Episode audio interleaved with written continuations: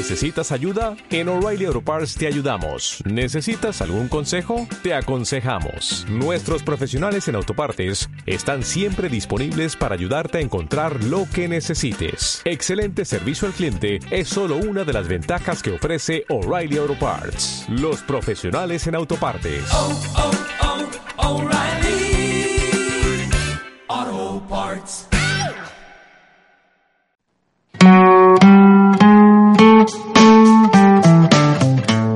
Hecho y Derecho. Un programa de la Escuela de Derecho de la Universidad de AFIT.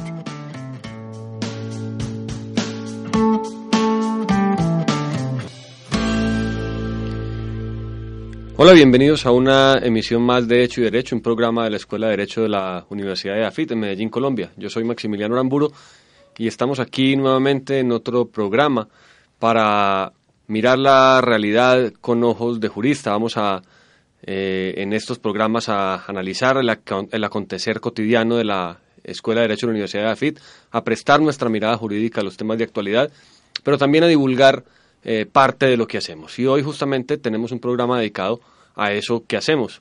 Hoy está con nosotros el profesor Orión Vargas Vélez, eh, profesor de la Escuela de Derecho de la Universidad de AFID en el curso de, Lógica y profesor también de la Universidad de Medellín, donde es profesora en tiempo completo. Eh, Orión Vargas es un personaje muy interesante. Eh, es ingeniero químico eh, de la Universidad Pontificia Bolivariana, con una maestría en administración de, de esta universidad, de la Universidad de AFIT. Luego estudió Derecho, entonces también es abogado de la Universidad de Medellín, un doctorado en Filosofía eh, de la Universidad Pontificia Bolivariana, y esa mezcla hacen al, hace al personaje, al menos en la fo- formación académica que tenemos hoy en Hecho y Derecho. Orión, eh, bienvenido a Hecho y Derecho y gracias por aceptar la invitación. Maximiliano, muchas gracias a ustedes por extenderme la invitación. Estoy muy contento de estar aquí en la casa, como se diría. Bueno, y vamos a hablar, Orión, de, de- de tu trabajo. Vamos a hablar un poco de, de una quijotada que emprendiste hace unos años eh, con la traducción de unas obras importantes eh, en la teoría de la prueba del mundo anglosajón, eh, que está próxima a ver la luz, digamos, la segunda parte de, de no sabemos cuántas todavía. El año pasado vimos la primera, este año en poco veremos la segunda. Entonces hablemos un poco de esos, eh, de esos libros, de esas traducciones que, que empezaste a hacer. Empecemos hablando, hablando del tema en general. ¿Por qué teoría de la prueba? ¿Dónde surge tu interés por la teoría de la prueba y en particular por la teoría de la prueba del mundo anglosajón? Bueno, Maximiliano, básicamente en la Universidad de Medellín yo nunca había dado teoría de la prueba y de un día para otro me dijeron, oiga, usted tiene que dar teoría de la prueba. Y entonces me tocó casi que encerrarme todas las vacaciones de diciembre y ponerme a estudiar lo que era el tema de la teoría de la prueba. Eh, de alguna manera, los que somos ingenieros, eh, para nosotros es muy atractivo en el campo del derecho el tema de la prueba, mm, por aquello de que de alguna manera hay muchos conceptos que tienen que ver como, la, como con la forma como razonamos o como pensamos. Y de alguna manera en la prueba, si vos lo ves, también es algo que es como muy científico. Entonces digamos que los ingenieros tenemos una buena aproximación al tema probatorio, no tanto a la teoría general del proceso, aunque vemos procesos pues físico-químicos, pero sí en el tema de la prueba, digamos que para un ingeniero es muy apasionante como ver eso. ¿Por qué? Porque de alguna manera tiene que ver con estructuras de pensamiento, desde que vos observás o percibís algo hasta que llegas como a una decisión final o, a corroborar o refutar una hipótesis. Y entonces, digamos que por esa razón, pues me incliné como por el tema de la prueba.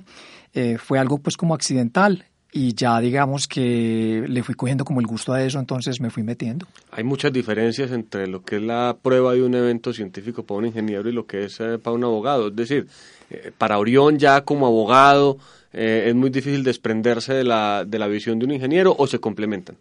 No, es que yo creo que la prueba es un edificio, ¿cierto? Y ese edificio tiene varios pisos. Y uno de esos pisos puede ser la ingeniería, otro piso puede ser la psicología, otro piso puede ser la lógica.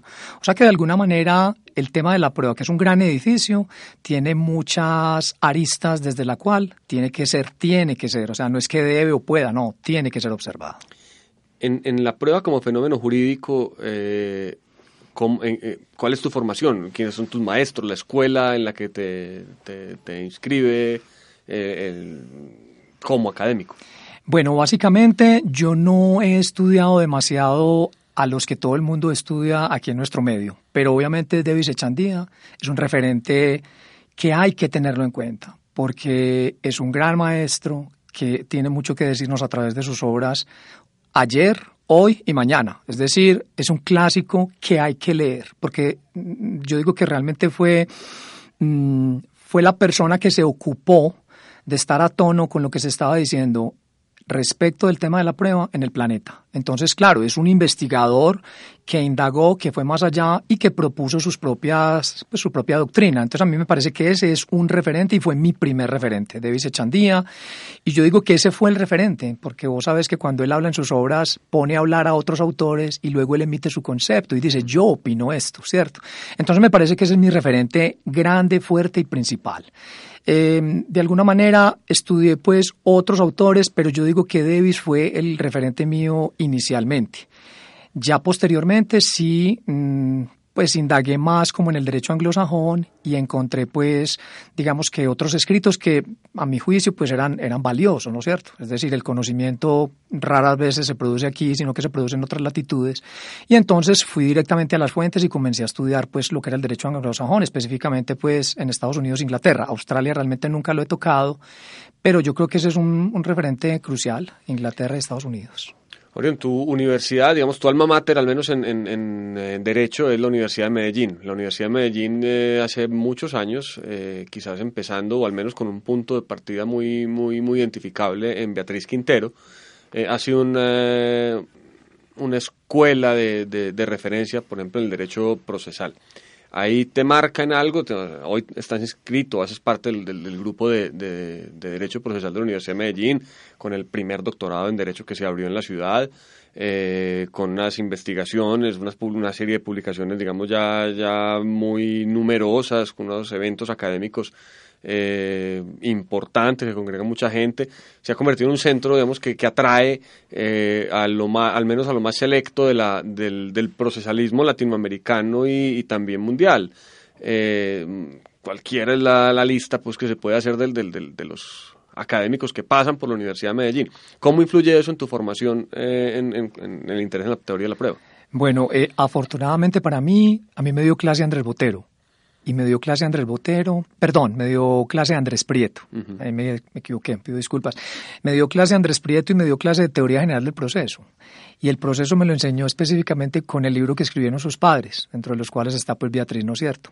Lo bueno de Beatriz es que tuve la oportunidad de conocerla personalmente y compartir con ella pues digamos que casi que por espacio de un año porque se fue para nuestro grupo de investigación a trabajar un año allá con nosotros. Y me di cuenta que, por ejemplo, el abordaje que Beatriz realiza es muy desde la filosofía. ¿Cierto? Entonces su teoría general del proceso tiene, es como lo que hizo Davis de alguna manera, lo que hacían Beatriz y su esposo era leer a los autores ponerlos allí en sus textos y luego ellos dar como su propia visión de lo que consideraban. Entonces yo pienso que son pioneros en la teoría general del proceso y yo creo que son un referente desde la teoría general del proceso para todos los que tuvimos la oportunidad pues como de estudiarlos. Entonces te vas a, leer a los autores anglosajones eh, y, y ¿qué te encontrás?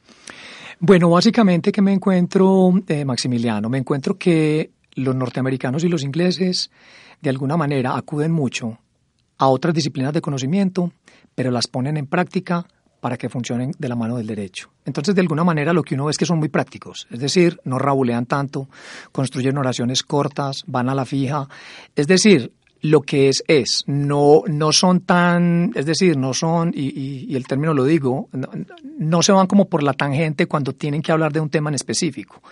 Entonces, y lo que aplican, es decir, el conocimiento que tienen de otras disciplinas, lo aplican de frente en el campo del derecho. Es decir, esto sirve para esto y lo vamos a emplear aquí en el tema de la prueba judicial.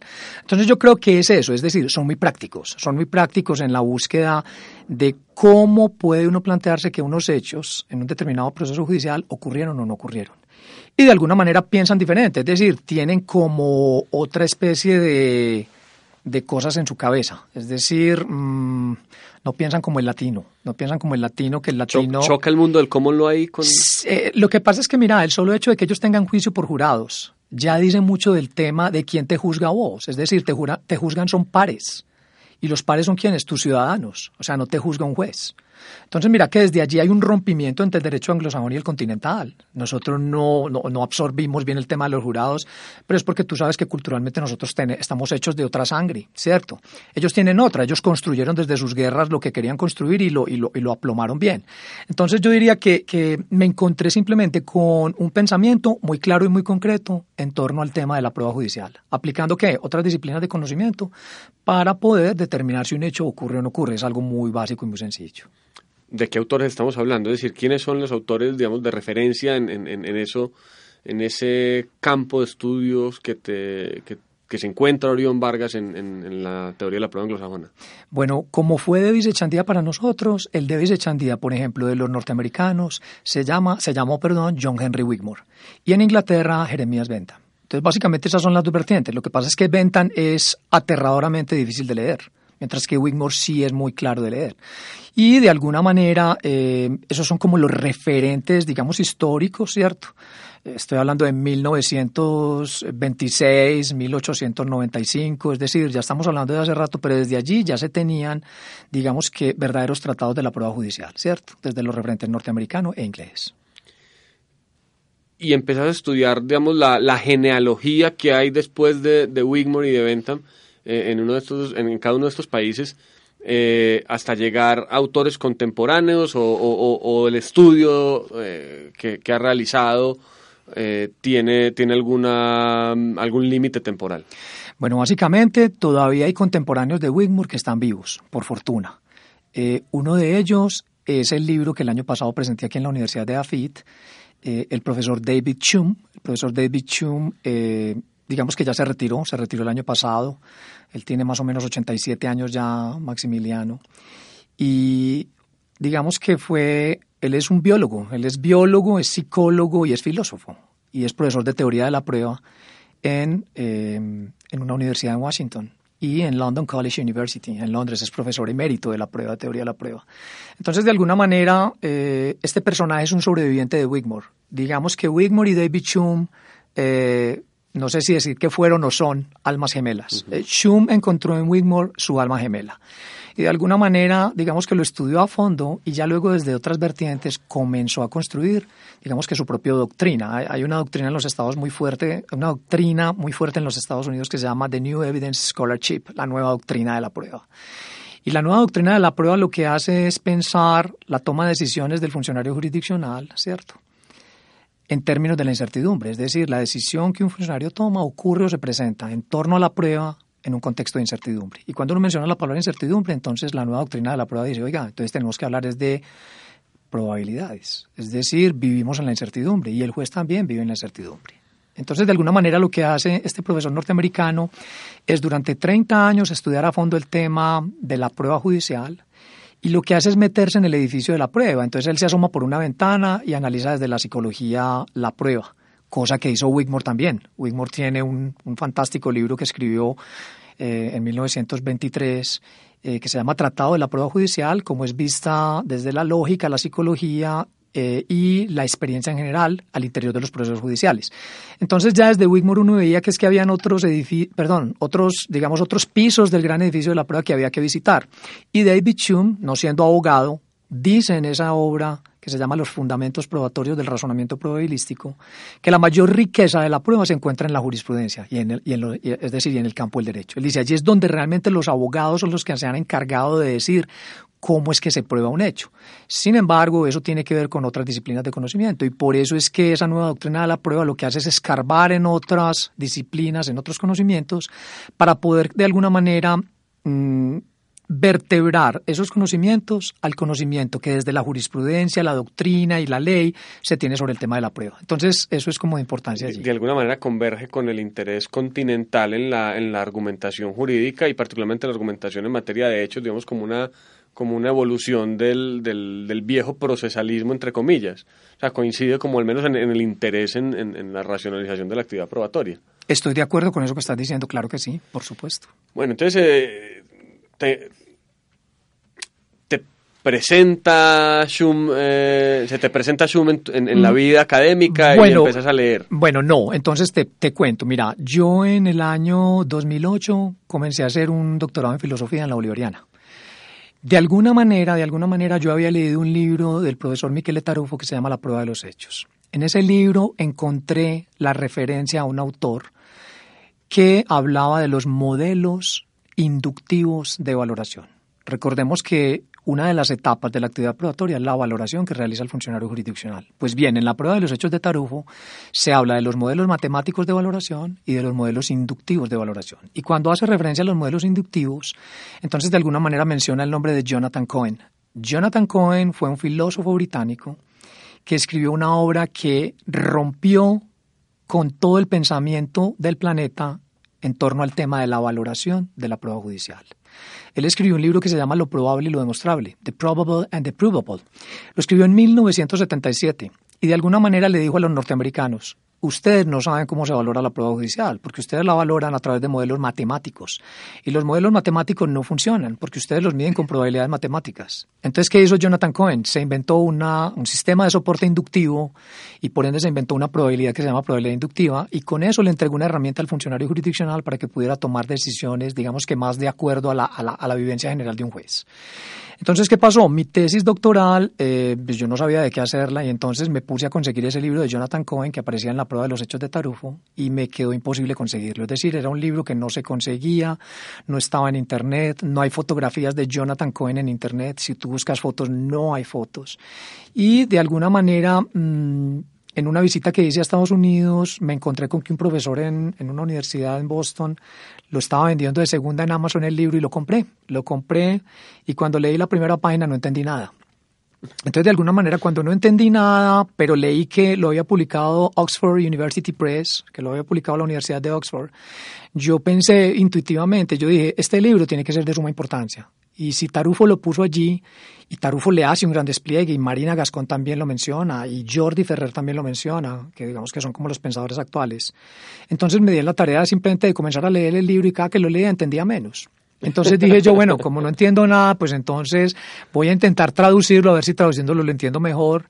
Y digamos que eso fue más o menos en esa época, año 2008-2009. Entonces, ¿qué pasó, Maximiliano? Mi tesis doctoral fue sobre la obra de Jonathan Cohen.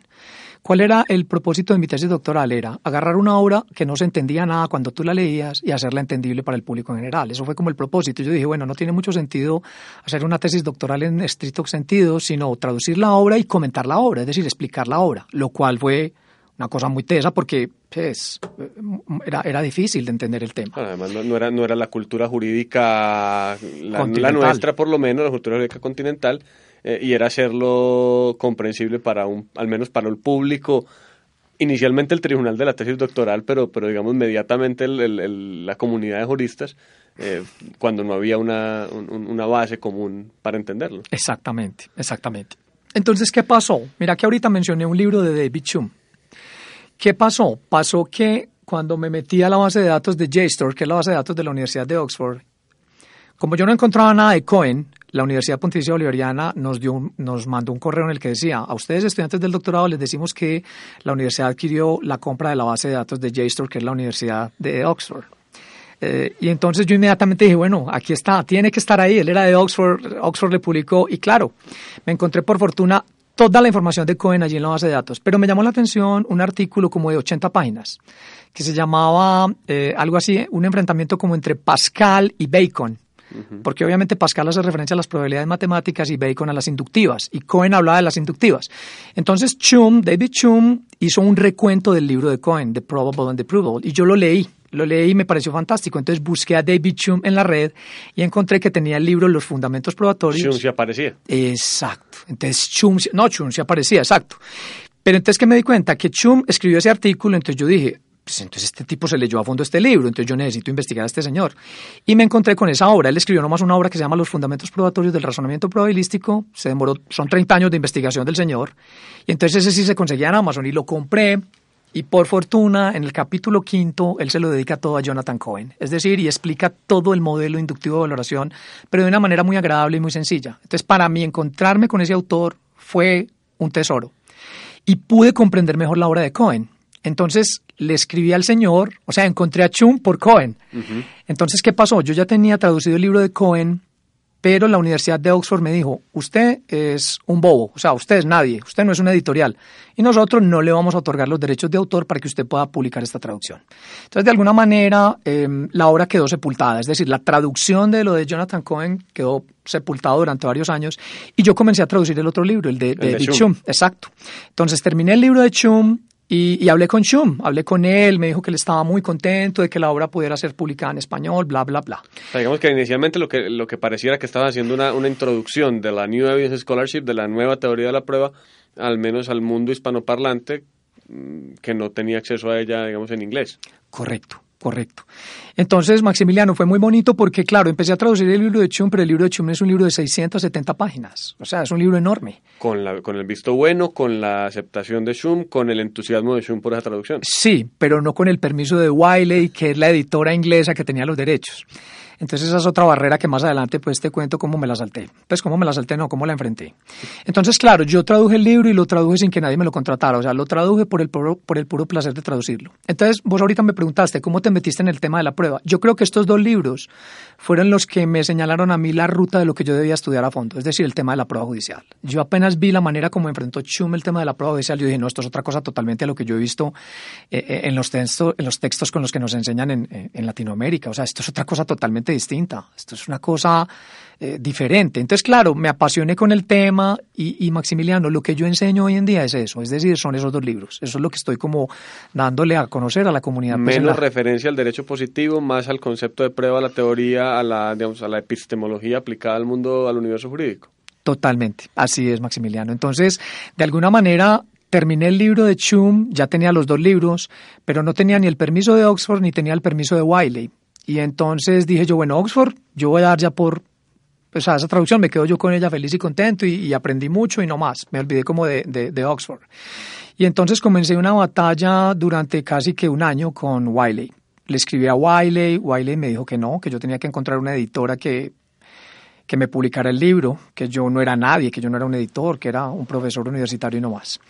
Entonces, eh, busqué varias editoriales, españolas, argentinas, pero realmente son libros, como te digo yo, muy, muy, muy técnicos. Entonces, no son libros de autoayuda, entonces realmente no le ayudan a nadie, le ayudan al que quiera probar. Y mmm, digamos que me decían que no, que no, yo tocaba puertas, se me cerraban las puertas, entonces, ¿qué pasó Maximiliano? Ya me puse como bravo con la editora Wiley y le dije, ¿sabe qué? No voy a volver a hablar con ustedes. Voy a guardar la traducción para mí y listo, ya. Y yo aprendí mucho, gracias por su tiempo. Cuando ya les hablé así como, como ya como cuando te desilusionas, sí, desilusionado, desilusionado, entonces la señora me dijo, no, pero venga, es que tenemos que seguir intentando. Entonces yo le dije, vea señora, yo le voy a hacer una cosa. Y lo recuerdo muy bien así Maximiliano, porque fue contundente. Yo le dije, señora, ese libro se escribió hace 24 años.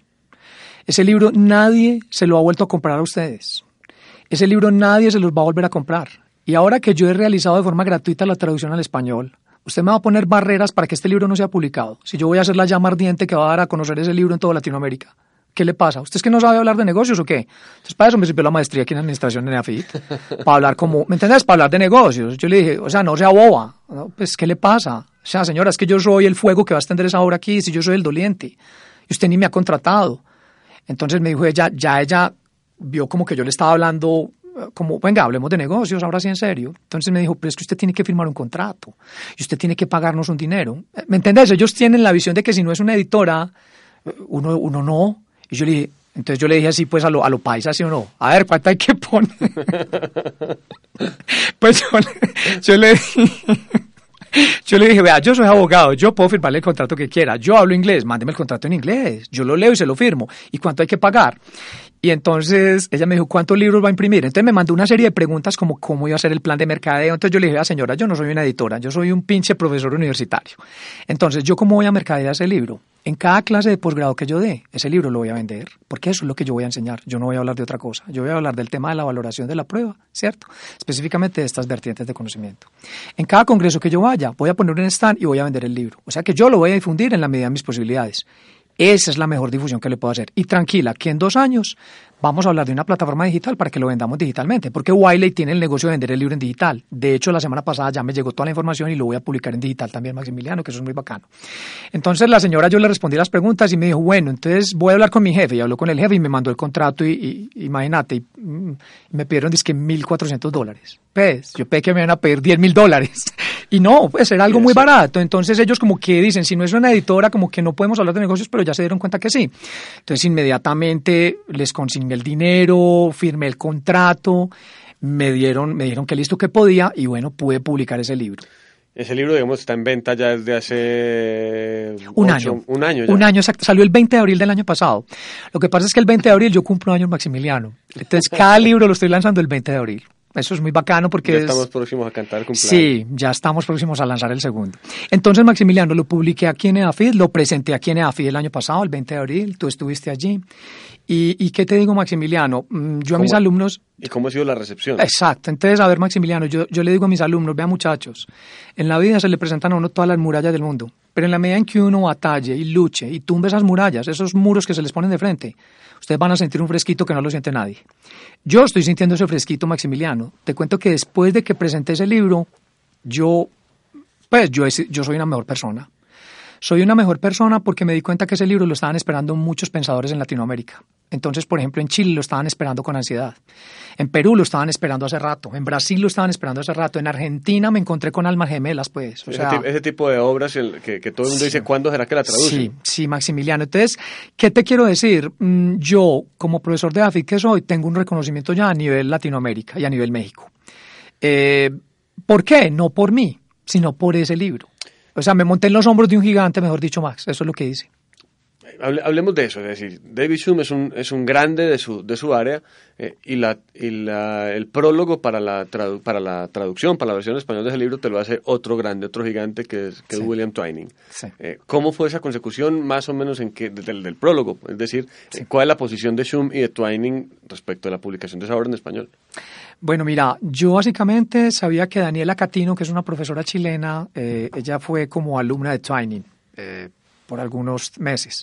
Entonces le dije, eh, a ver, hay otro libro muy importante que se llama Analysis of Evidence, Análisis de la Prueba, que ya lo acaba de publicar Marcial Pons, y en ese libro está Twining, Chum Chum y Anderson. Anderson. Exacto. O sea que Chum y Twining se conocen. Entonces le dije a Daniela, Daniela, voy a publicar este libro y me gustaría que el prefacio o el prólogo lo hiciera William Twining, que es un buen amigo de David Hume. Y ella me dijo, mira, mm, yo no tengo la confianza para pedirle ese favor, etcétera, etcétera. Entonces yo le dije, ah, bueno, está bien. Entonces lo que hice fue buscar a- a- a William Twining en la, en, la, en la red y obviamente lo encontré en London College University y le escribí un correo, le dije, oiga, eh, profesor Twining, yo acabo de realizar la traducción al español de la obra de David Hume, Los Fundamentos, y me parecería genial si usted pudiera escribir un prefacio para la primera edición que se hace en español. Me contestó a los 10 minutos Maximiliano, así. Me dijo, eh, me acuerdo de la carta, me dijo, apreciado colega, eh, he recibido su correo en el que me dice que, que quiere que yo escriba el prefacio de la obra de Bichum. Eh, desde ya le digo que ha sido una muy buena idea que usted haya traducido ese texto. Y yo estoy dispuesto a hacerlo porque él es un muy buen amigo mío y porque yo lo admiro mucho y porque esa obra es muy importante. Dígame de cuántas páginas lo quiere, cuándo lo quiere y, y cómo lo quiere. Entonces, para mí eso, ¿cómo te digo yo, Maximiliano? Esa es como la recompensa. O sea, las recompensas de nosotros los académicos no son recompensas económicas, sino recompensas del reconocimiento. Entonces, ¿qué estaba haciendo Twain en ese momento? Me está diciendo, usted es una cosa importante. O sea, que usted es un profesor importante de la Universidad de AFIT, porque usted pensó en algo que es bueno para la comunidad latinoamericana. Y yo voy a hacer eso que usted me está pidiendo. El prefacio que hizo fue una cosa súper bonita, te lo digo. O sea, el tipo le gastó el rato, porque él me dijo, lo quiere, quiere que yo le hable de la biografía de Chum también, yo lo conozco muy bien, quiere que le hable de sus obras, sus principales. Entonces el prefacio de esa obra es monumental. Y lo bonito es que en el prefacio él menciona a Jonathan Cohen. ¿Sí me entiendes? Entonces él dice, Chum logró armonizar la visión norteamericana y la visión inglesa del tema de la valoración de la prueba judicial, o sea que le dio mucha más importancia al libro. Entonces para mí eso fue, mejor dicho, Max, ese fue mi triunfo.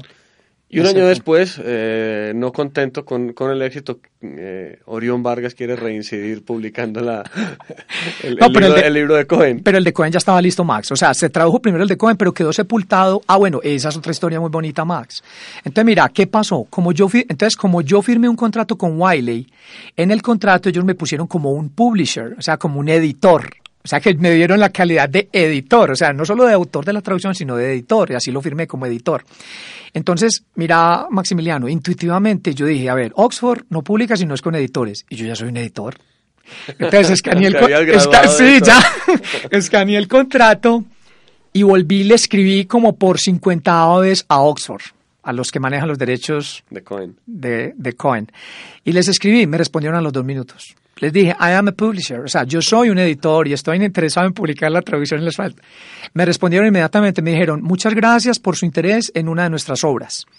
Y me dijeron, lamentablemente, porque nunca me respondían, ¿me entienden? Nunca me respondían los correos. Aquí sí me lo respondieron y me dijeron, lamentablemente los derechos no los tenemos nosotros. Los tiene esta señora, Gillian Cohen. Yo sabía quién era Gillian Cohen, era la esposa de Jonathan Cohen.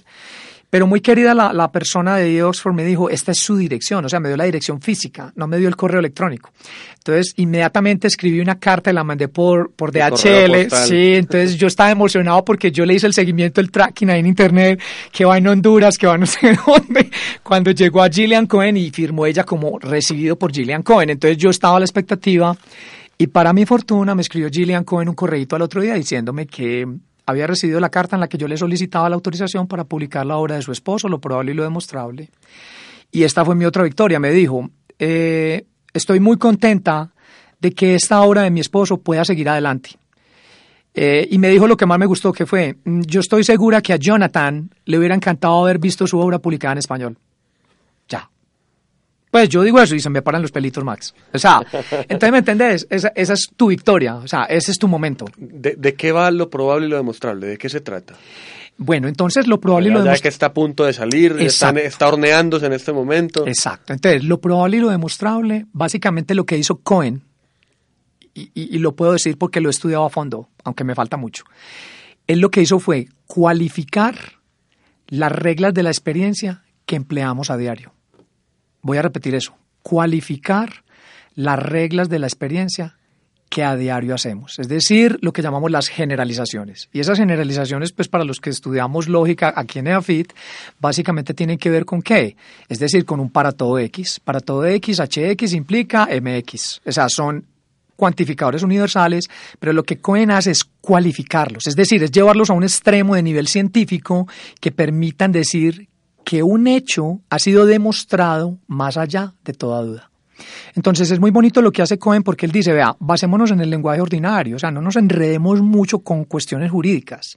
Tenemos que hablar es de reglas del sentido común, pero las tenemos que cualificar. Un juez lo que tiene que hacer es, en la práctica del interrogatorio, por ejemplo, cualificar todo lo que permita impugnar la credibilidad. Entonces, ¿usted cómo cualifica una generalización? Haciendo que la generalización, cuando usted la construye, se resista a la impugnación por parte de la contraparte. Eso es en esencia lo que hizo Cohen. Él dijo, simplemente hay unas variables relevantes en torno a la credibilidad del testimonio, por ejemplo, y esas variables son veracidad, objetividad y sensibilidad observacional. Entonces, si la contraparte logra encontrar una razón que no soporte, sino que reduzca alguno de esos aspectos estructurales de la prueba, la prueba no ha sido probada según el estándar. Entonces, lo bonito del trabajo de Cohen es ese, es decir, es una cualificación, lleva una, por ejemplo, si, si el ejemplo más claro es este, si una persona dice, si un testigo dice que un hecho ha ocurrido, entonces, mira que hay un condicional, por lo general, el hecho ha ocurrido. Pero si mencionamos esa regla de la experiencia de esa manera, seríamos muy ingenuos porque le estaríamos dando qué? 100% de crédito a la buena fe. Entonces lo que dice Cohen es, no, chusemos esa generalización, vamos a cualificarla, vamos a llevarla al extremo, vamos a someterla a chequeo, a prueba, a test, como someten los científicos a test una hipótesis. Entonces él dice, si esa es la generalización, ¿dónde la podemos chuzar? No seamos tan confiados, entonces desconfiemos, entonces miremos la veracidad del testigo. Y en esa veracidad hay múltiples variables relevantes, ¿cierto? Por ejemplo, cuando hay contradicciones con eh, algo que anteriormente dijo el testigo en una entrevista, por ejemplo, cuando hay una contradicción con respecto de una prueba documental. Entonces, de alguna manera, él nos dice, chusemos la veracidad, que es la honestidad, luego chusemos la objetividad y luego la sensibilidad observacional. Es decir, él lo que hace es someter a prueba esas generalizaciones así crudamente que hacemos a diario. Entonces, lo que hace es darles como un nivel de cualificación para que un juez pueda determinar, según el estándar, que la credibilidad de ese medio de prueba ha sido, pues, digamos que mm, establecida al interior del proceso judicial. Orión, ese lenguaje le llega a los jueces, a nuestros abogados, a nuestros eh, árbitros, o, o se queda en la academia. Mira, Maximiliano, yo, a ver, yo afortunadamente pues soy un profesor universitario, ¿cierto? Soy profesor aquí en la Universidad de AFIT, pero soy abogado litigante, como lo sos vos. Y se lo escuché a Andrés Prieto, no es mío. Andrés me dijo un día, Orión, la teoría tiene que servir para iluminar la práctica. Y yo lo que hago simplemente es que lo que he leído en estas dos obras lo aplico en los procesos judiciales y créeme que sí funciona muy bien. Porque de alguna manera, si vos miras, la mayoría de los abogados no saben cómo se pregunta. O sea, están metidos en un océano de datos. Y el océano de datos son muchos hechos, de la parte demandante, muchos hechos de la parte demandada, muchas pruebas de la parte demandante, muchas pruebas de la parte demandada, pero realmente no hay manera de extraer información del océano de los datos. Entonces, de alguna manera, lo que Cohen nos dice es, cualifiquen esas reglas de la experiencia y hagan las preguntas correctas, no pregunten bobadas, pregunten lo que tienen que preguntar con respecto de esto. Y nuestro Código General del Proceso también lo dice, la razón del dicho no es otra cosa que condiciones de modo, tiempo y lugar y la forma como ocurrieron los hechos. Lo que pasa es que no nos han enseñado cómo es que se pregunta, ¿me entiendes? Eso nos enseña en la academia. Fil- filosofía al servicio de la, de la práctica judicial. ¿Puede mejorar la práctica judicial, Orión? Totalmente, Maximiliano. Mira, yo, por ejemplo, he capacitado a los abogados litigantes de la alcaldía de Medellín. Yo, por ejemplo, he capacitado al Colegio de Jueces y Fiscales, no solo de Medellín, eh, de Antioquia, perdón, y sino de otros departamentos. Eh, los funcionarios de la DIAN, los abogados litigantes de la DIAN. Entonces, cuando yo muestro lo que está en estos libros, ¿sí me entendés? Ven otra cosa totalmente distinta. Ahora, ¿cuál es lo, qué es lo bacano, Max? Que como yo lo he llevado a la práctica, entonces de alguna manera hay que sabérselo entregar a la gente. Eh, y eso es lo que yo he venido haciendo más o menos. O sea, ese conocimiento que yo ya adquirí durante 10 años, lo que estoy haciendo es traduciéndolo como para un niño, pues, para que lo pueda entender el juez, el fiscal, el abogado litigante. Eso es básicamente. Orión, 20 de abril de 2016 presentamos en EAFIT eh, los fundamentos probatorios del razonamiento probabilístico de David traducción de Orión Vargas. 20 de abril de 2017, a las 5 de la tarde, presentaremos eh, en EAFIT eh, lo probable y lo demostrable de Jonathan Cohen, eh, traducción de Orión Vargas Verde, Vélez. Eh, 20 de abril de 2018, ¿vamos a presentar algo? Sí. ¿Estamos trabajando en algo? Sí, sí, sí. Mira, Max, eh, yo tengo un mentor. Mi mentor se llama Ronald Allen. Ronald Allen es, eh, tiene la distinción John Henry Wigmore en la Universidad Northwestern en Chicago y eh, es un gigante intelectual. Eh, de alguna manera él fue el que me animó también con Tarufo en la traducción de estos libros.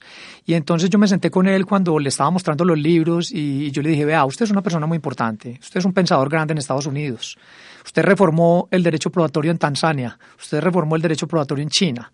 ¿Por qué no elige 12 artículos, sus mejores 12 artículos desde 1945 hasta el 2013, que fue uno que le traduje yo en un congreso internacional, y los publicamos? Me dijo, me parece magnífico. Entonces él eligió esos 12 artículos y de, esos 12 artículos ya llevo traducidos 6. Entonces el año entrante voy a publicar la obra de Ronald, pues los 12 mejores artículos de Ronald Allen. Aquí en EAFIT también, 20 de abril del 2018. No- noticia para, para los eh, aficionados a la, a la teoría de la prueba, procesalistas, filósofos, eh, prácticos del, eh, del derecho.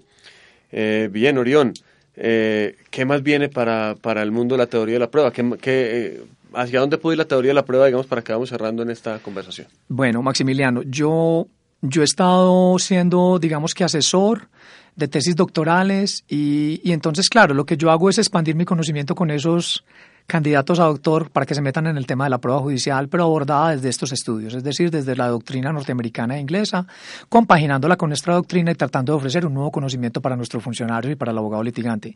Entonces, digamos que lo que se viene es, digamos, mm, como una especie de, de, de sembrar un pensamiento que si bien para nosotros puede ser nuevo, ya es viejo desde otras latitudes, pero que de alguna manera puede mejorar la forma como se prueban los hechos al interior de un proceso judicial. Bien, amigos de Hecho y Derecho, hemos estado hoy con el profesor Orión Vargas Vélez, profesor de AFIT, profesor de la Universidad de Medellín, eh, hablando sobre la traducción que ha hecho de dos obras importantísimas en la teoría de la prueba del mundo anglosajón. Eh, Orión, muchas gracias por habernos acompañado. Bueno, mil gracias a Maximiliano por la invitación y eh, Max, gracias, muy contento, hermano. Nos vemos aquí el 20 de abril eh, a las 5 de la tarde en la presentación de lo probable y lo demostrable de Jonathan Cohen. Esto fue Hecho y Derecho.